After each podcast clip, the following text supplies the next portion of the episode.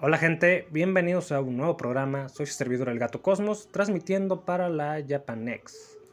¿Cómo están todos? Espero que muy bien. ¿Qué tal va el 2023? ¿Sobreviviendo? Creo que al menos que los años de la pandemia no puede estar tan mal. Creo. Excepto por una posible guerra nuclear entre la OTAN y Rusia, pero bueno.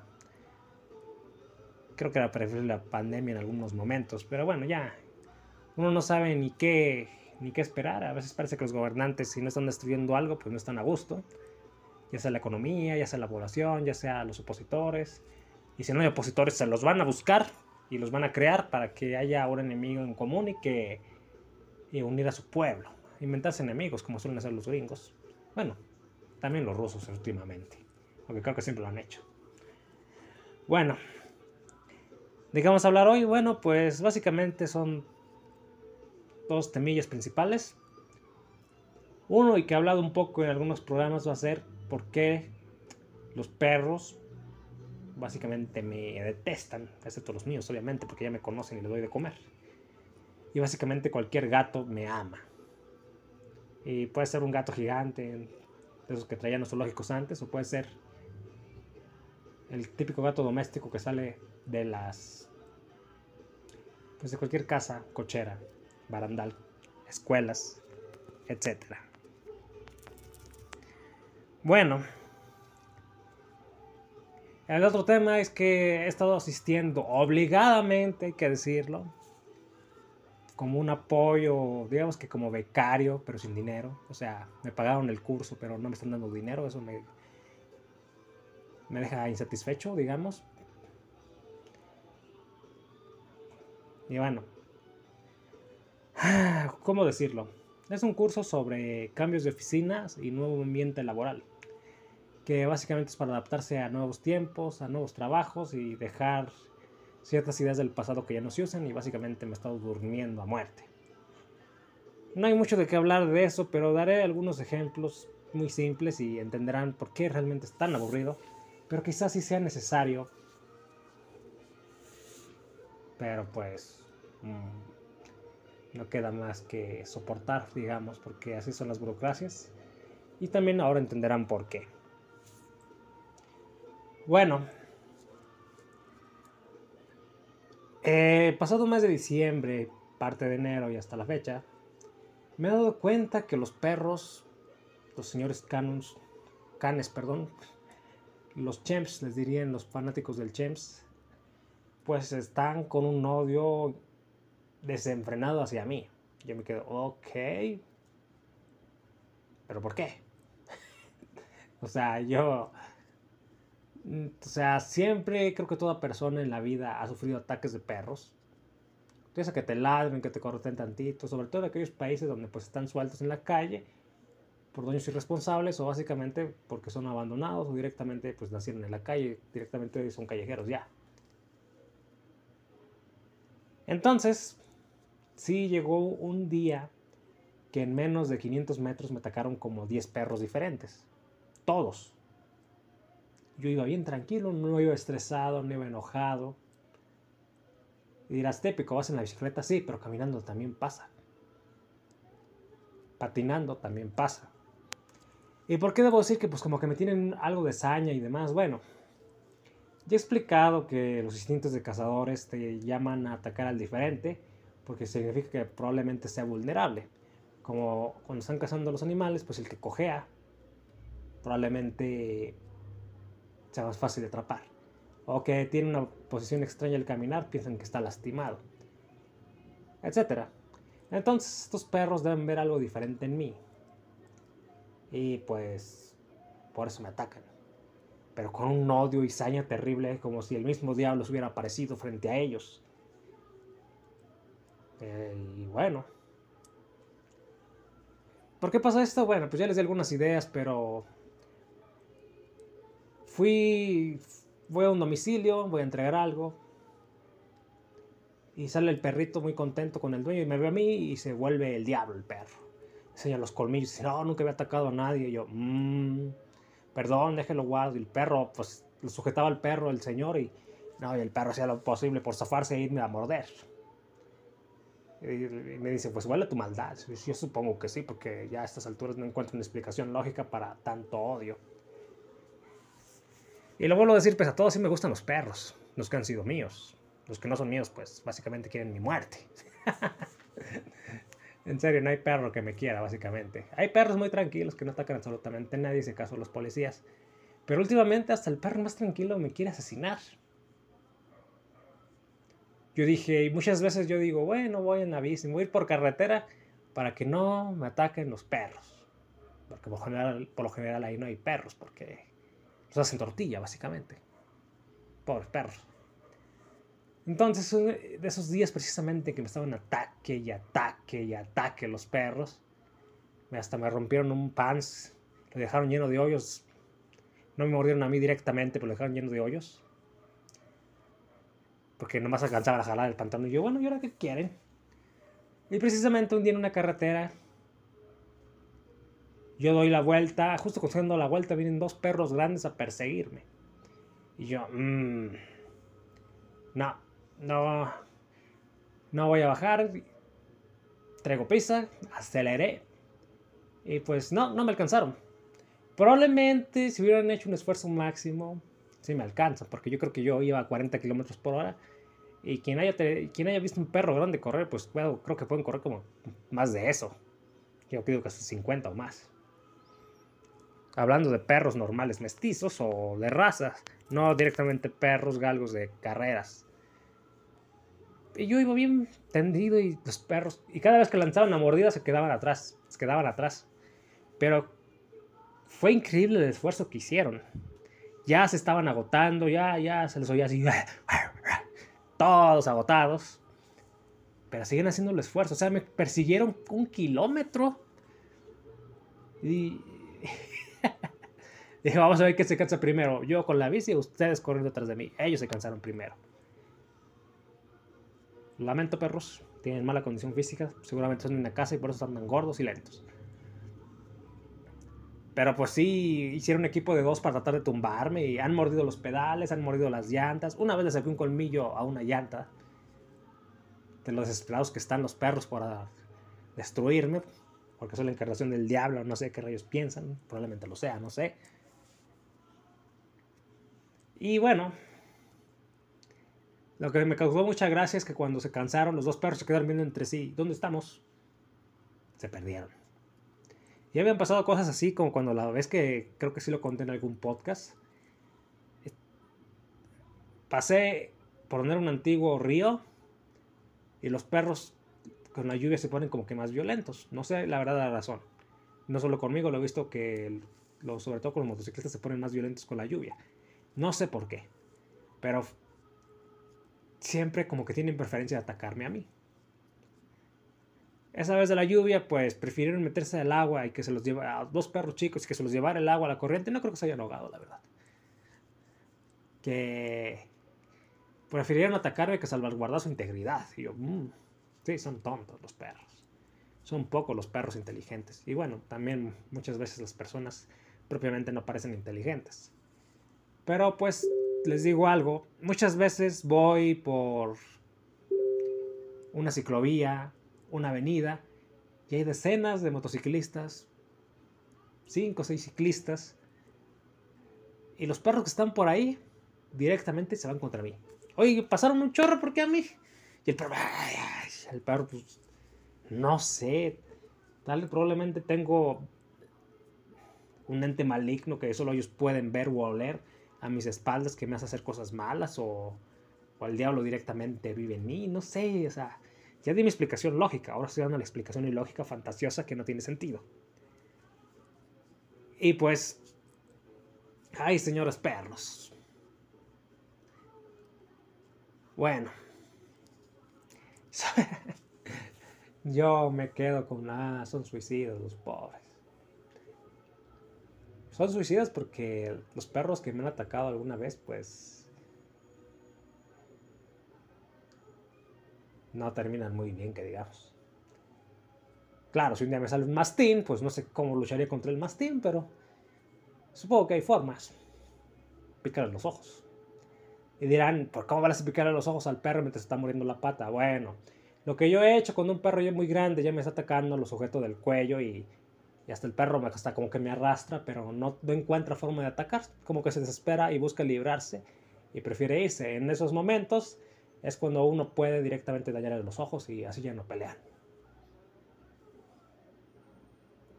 Y no, no me gusta lastimar perros, pero en serio, me odian. Y bueno, entonces se evitaría si los dueños responsables, porque yo creo que el 80-90% de los perros que me atacan no son callejeros. Son perros que tienen dueños, pero que los dejan en las calles. No es el típico perro de vecindad, que por lo general los perros de privada o vecindad son importados y son sociables. Por eso los tienen ahí. Solo atacan extraños que se vean sospechosos como yo, supongo. Pero... Mmm, sí, todos y todos los perros que me han atacado sale el dueño a meterlos después de que ya atacaron a alguien, sobre todo a mí. Entonces, pues perritos, ah, qué perritos tan despistados. No saben con quién se meten. Y ha habido veces que pues ya harto, vienen cinco o seis perros, me bajo y saco la cadena que traigo siempre. A ver, vénganse a ver quién gana, como si estuviera peleándome compañeros, pero que actúan como tales. Y salen los dueños. ¿Por qué se mete con otros perritos, los perros persiguiéndome a mí? Sí ha habido casos que los dueños sí entienden, no, así vimos que te atacaron sin razón y, y agarran a los perros y los meten a fregadazos. Pero en primer lugar, ¿para qué están afuera? Y alguna vez que me mordió una perra, porque tenía cachorros, creo que es una historia muy vieja que conté, pues fue, fue mucho rollo reportarlo, obtener vacunas contra el tétanos y la que era la otra difteria y la de la rabia no, porque los perros ya se murieron. Entonces, esta vez, la última vez, no sé ya ni cuánto tiempo tiene que una manada de perros directamente me atacó. Vi donde vivían y estuve vigilándolos a ver si alguno se moría de rabia. Y no, de hecho los perros por ahí siguen todavía, pero ya no salen. Ya después de que me mordieron y dijo el dueño, nunca hubiera tocado a nadie. Mm. Y todos llegan a la conclusión, casi todos los dicen, es que en tu maldad, porque miedo no les tengo. Y bueno, pues pobres perritos. ¿Qué puede hacer uno con ellos? Ahora me acuerdo de ese programa especial del Mundial de Corea-Japón, que era 2002, donde la reportera de Televisa estaba buscando perros callejeros en la calle y no había. no hay perros. y se meten los callejeros, no hay perros. Por algo será, ¿no? Claro, como aquí es tercer mundo, donde pues básicamente a los pobres perros no se les cuida como se debe, no se controla su población como se debe, pues aquí está el resultado y todo básicamente se resume a dueños y creadores irresponsables. En sí, los perros no tienen la culpa, los perros son animales tontos y que pues actúan bajo instintos, por eso atacan cosas que se mueven rápido, por eso los instintos de caza que ya expliqué hace un rato, todo eso. Bueno, pues qué curioso que querer a los perros y que ellos me odien. En fin, créanme que hago casi lo imposible por no lastimarlos, pero a veces son suicidas. Suicidas en verdad. Y por eso prefiero los gatos. Porque voy con esto. También lo he contado en otras ocasiones. De hecho, algo muy reciente que pasó en el zoológico del Tangamanga. Hay una parte pública. No sé si lo tienen ahí por un rato o demás, pero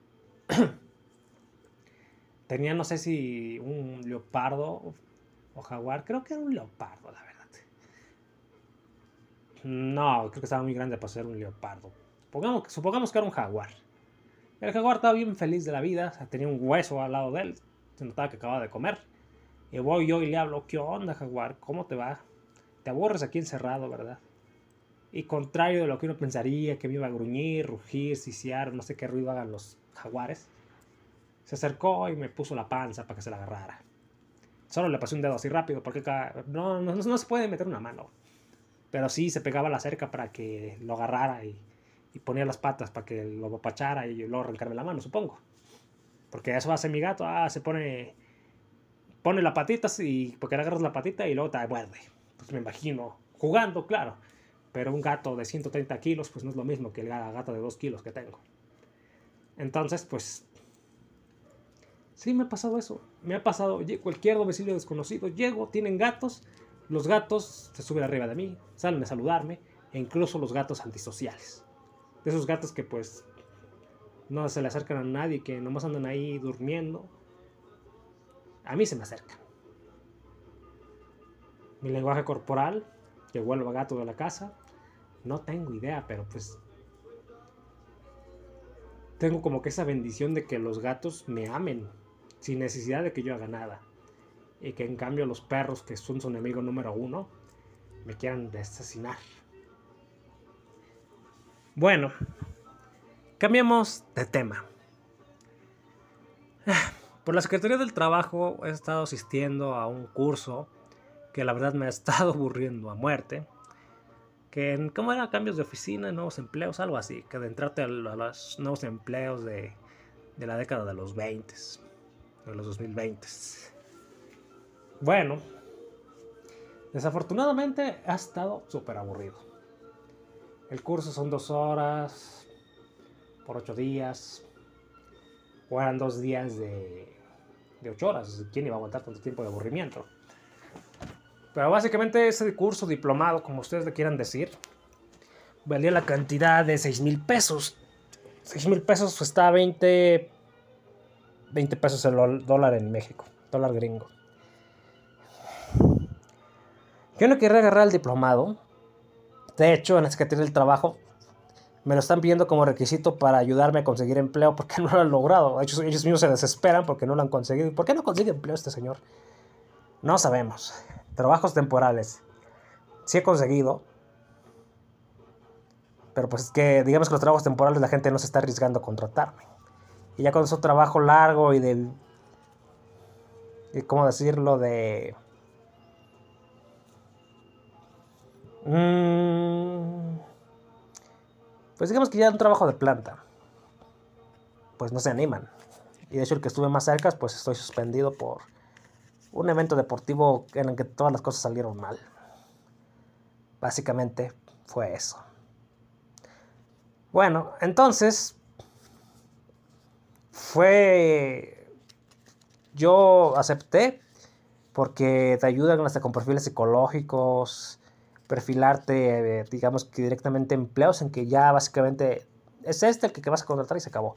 Pero son muy pocos los casos que hacen así porque normalmente se sigue el protocolo de entrevistas y demás.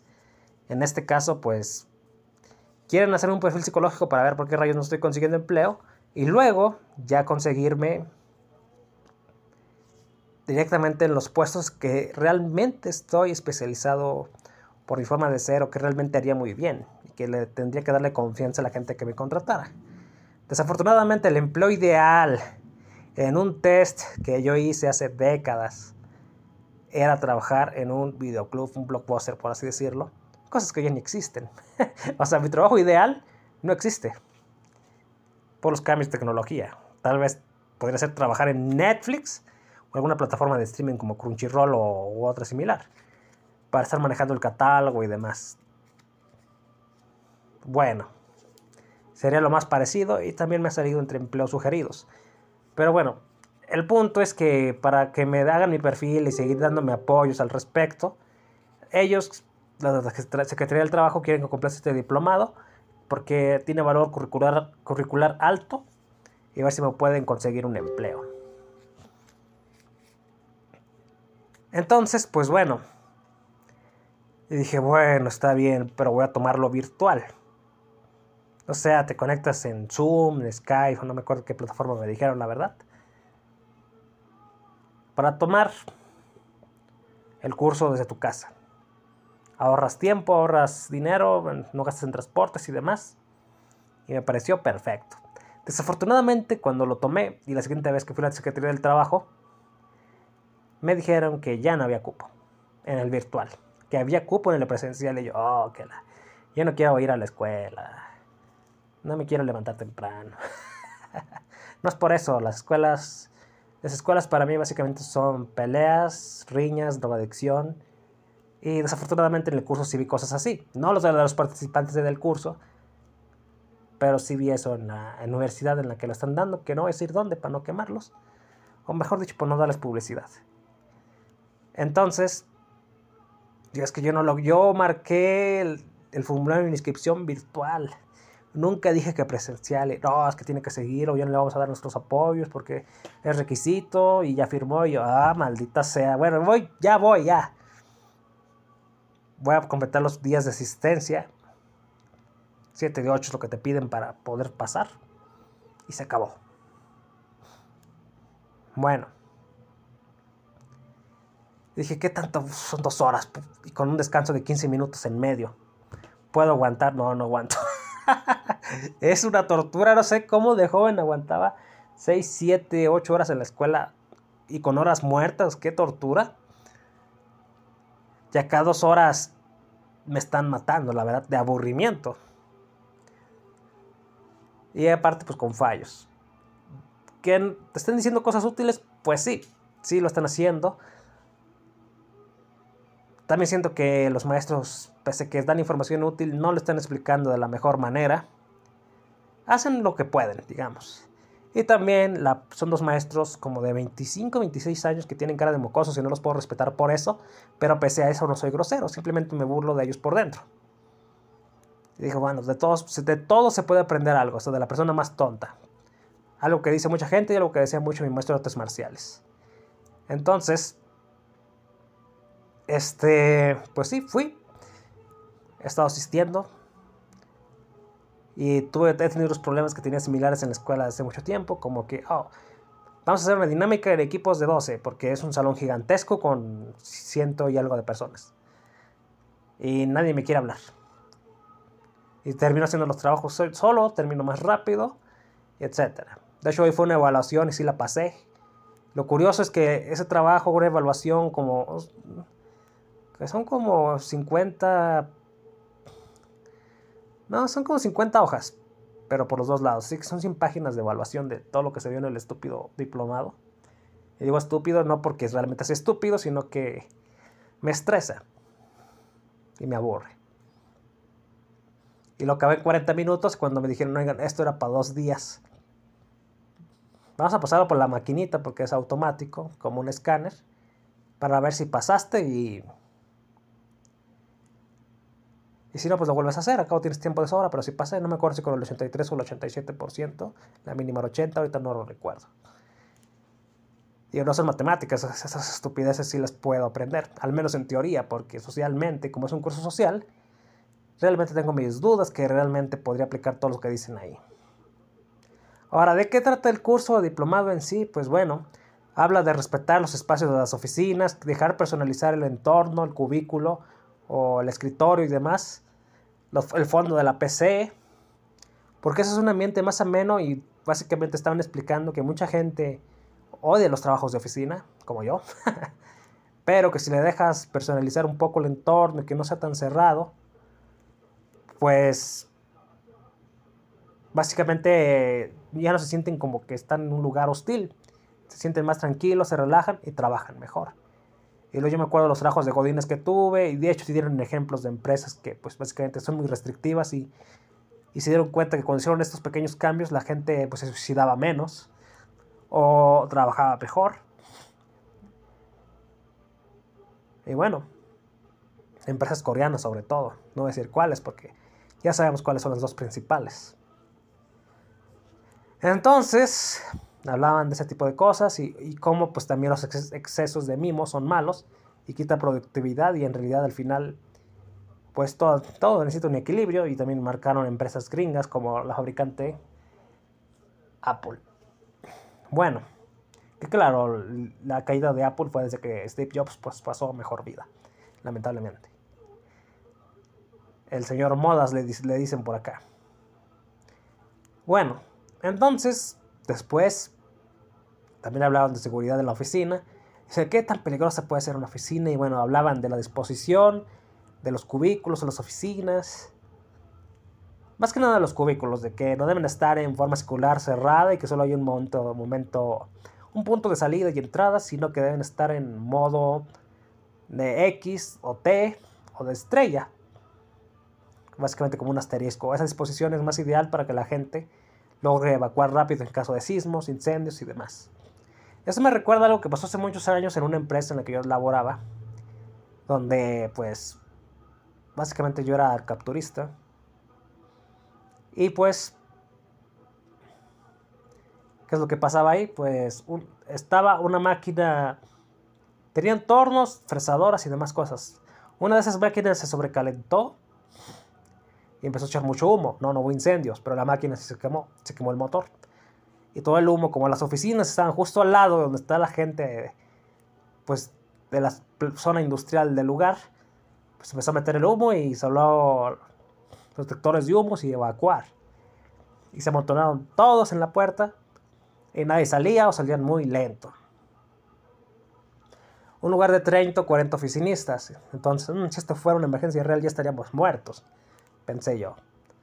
Pero afortunadamente había como, no sé cómo se dice, cornisa. Yo me salgo por acá. Y me salí. Y ya cuando todos bajaron me vieron a mí ahí afuera, pues, ¿y tú cómo llegaste aquí? Pues quién sabe, pero yo salí primero. No es lo ideal porque en el momento del terror, pues, por el estrés, por más segura que sea una cornisa, pues, no es lo más seguro del mundo. O sea, va contra todos los protocolos. Por eso hay escaleras de incendios, precisamente. Entonces, pues, ¿qué es lo que pasa?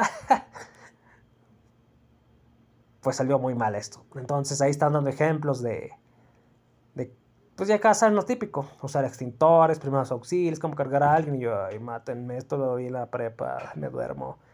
Claro, sí había una que otra cosa nueva, como la disposición de cubículos, que eso jamás me lo explicaron en la escuela, cuando iba en la prepa o en la universidad.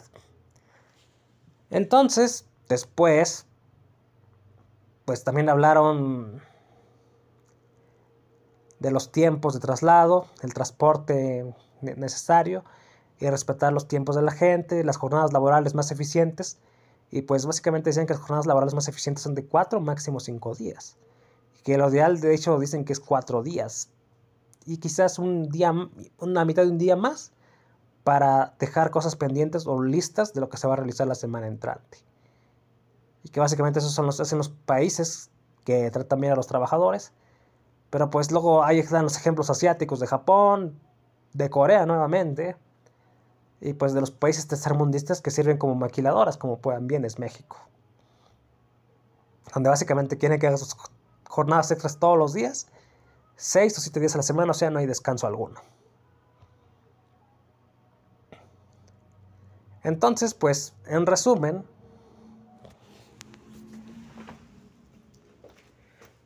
En resumen, pues sí ha habido cosas útiles, no voy a decir que no, pero me ha aburrido como no tienen una idea.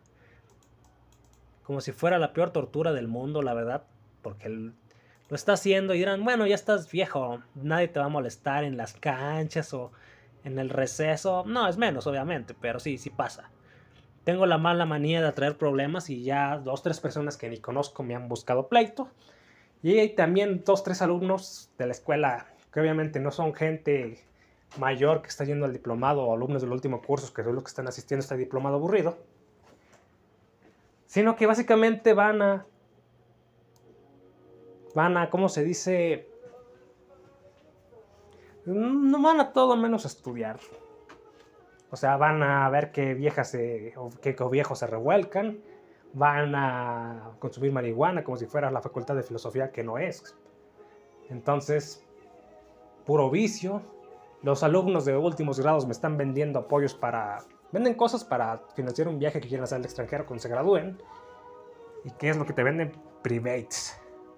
Que es esto? Pues un striptease o cosa o algo así o más. En algún antro. Y yo... Y otros vendían mazapanes y le compré mazapanes mejor. y yo, bueno, ok sé que son adultos y que estos alumnos, pese a que son jóvenes, pues ya en realidad ya son viejos. Y pues les gusta hacer su una marranada, vendiendo cosas de antros y demás, pues bien por ellos.